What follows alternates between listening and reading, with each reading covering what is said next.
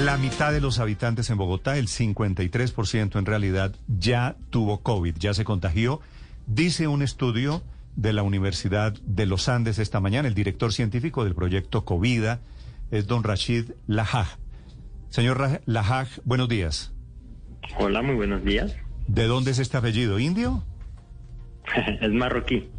marroquí. ¿Cómo se pronuncia? ¿Lagash?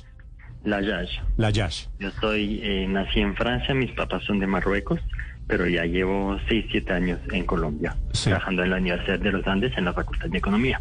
El Centro de Estudios sobre Desarrollo Económico de la universidad hace este proyecto, lo desarrolla con Covida. ¿Cuál es la conclusión, señor Lagash?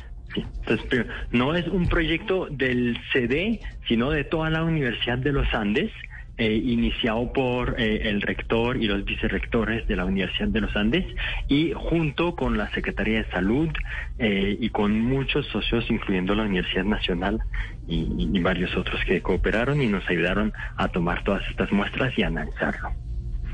Eh, si quieren les cuento un poquito lo que hemos hecho dentro del proyecto sí, Le, agradecería si me cuenta, esta conclusión es muy impresionante, que el 53% de los bogotanos ya tuvieron o de pronto tuvimos COVID. ¿Cómo llegan ustedes a esa conclusión?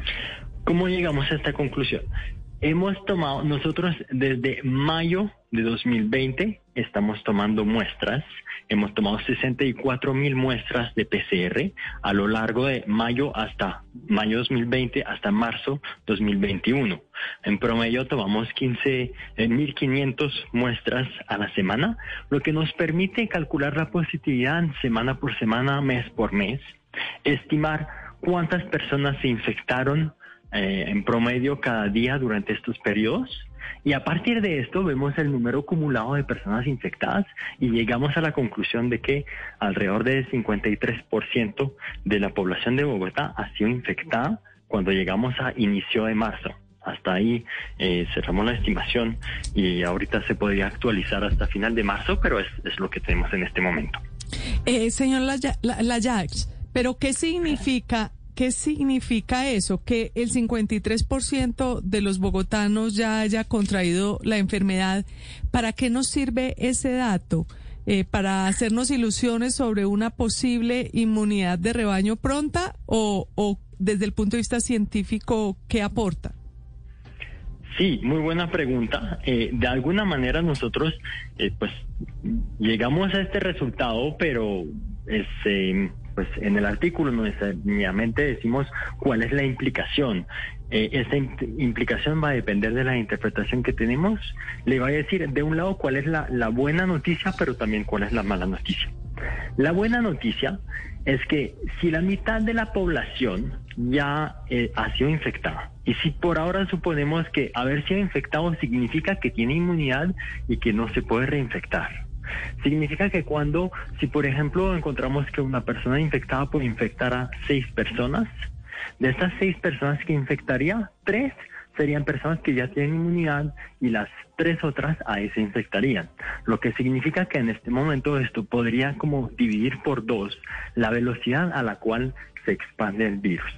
Entonces esto da la impresión, y muchos han escuchado que, bueno, hay una inmunidad de rebaño que se podrían alcanzar alrededor del 75% de la población infectada, y será que estamos un poco más cerca de, de esta inmunidad de rebaño.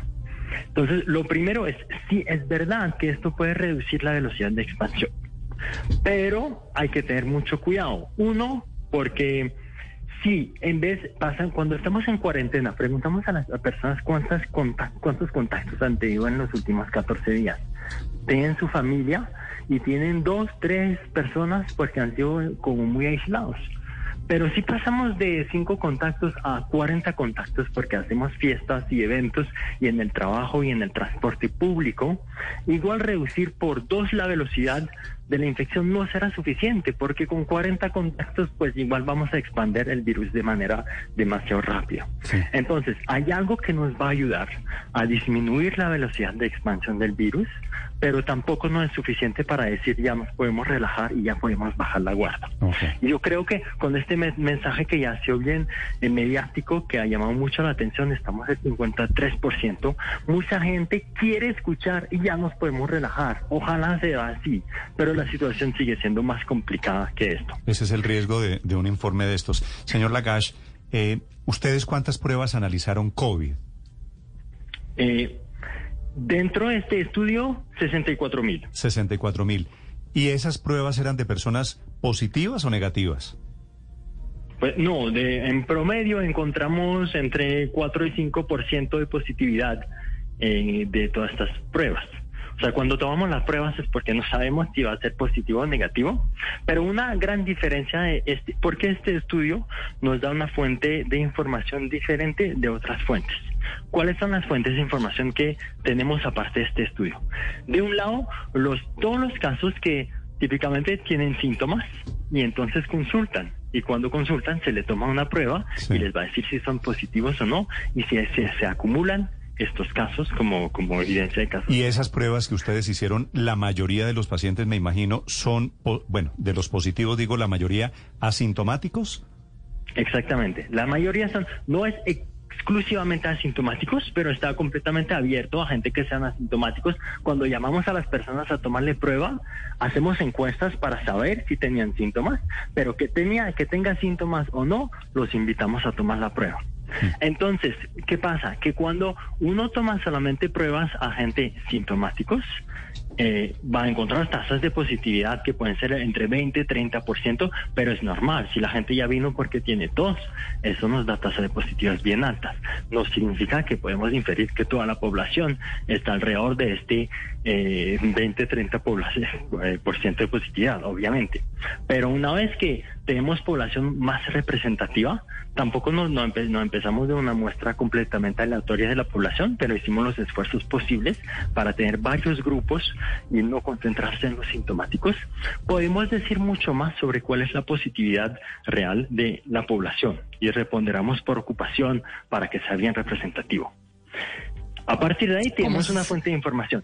La otra fuente de información muy importante que existe es un estudio de cero prevalencia que hizo el Instituto Nacional de Salud entre final de octubre y inicio de noviembre. En este momento, ellos estudios de cero prevalencia significa que ahí son pruebas de sangre, que es una otra pregunta. Estas nos dicen si las personas ya han sido infectadas en algún momento antes de esta fecha y entonces tienen las defensas. Ahí encontraron que el 30% de la población estaba infectada. Entonces, de alguna manera, yo casi les quiero decir por qué estamos sorprendidos que hoy estemos al 53% si nos dijeron que al final de octubre estábamos al 30%. Pues siguiendo este ritmo, nos llegó una segunda ola después de esto. De hecho, nosotros, la ventaja de lo que tenemos es que nosotros no tenemos un momento en el tiempo. Nosotros tenemos como la peli semana por semana de cómo ha ido evolucionando la población. Y encontramos también en final de octubre el 30% de la población, algo muy cercano a lo que encuentra el Instituto Nacional de Salud, lo que, que nos ayuda a pensar, está bien nuestra metodología, está bien nuestra manera de estimarlo, estamos de acuerdo en los resultados que encontramos. Y, eh, y, seguimos y ahí eh, en final de febrero, inicio de marzo, llegamos al 53%. Cero prevalencia y positividad en este estudio de la Universidad de los Andes. Señor eh, Lagash, gracias por acompañarnos esta mañana. Muchas gracias. Es el director científico de ese proyecto Provida que hace el estudio 830 minutos.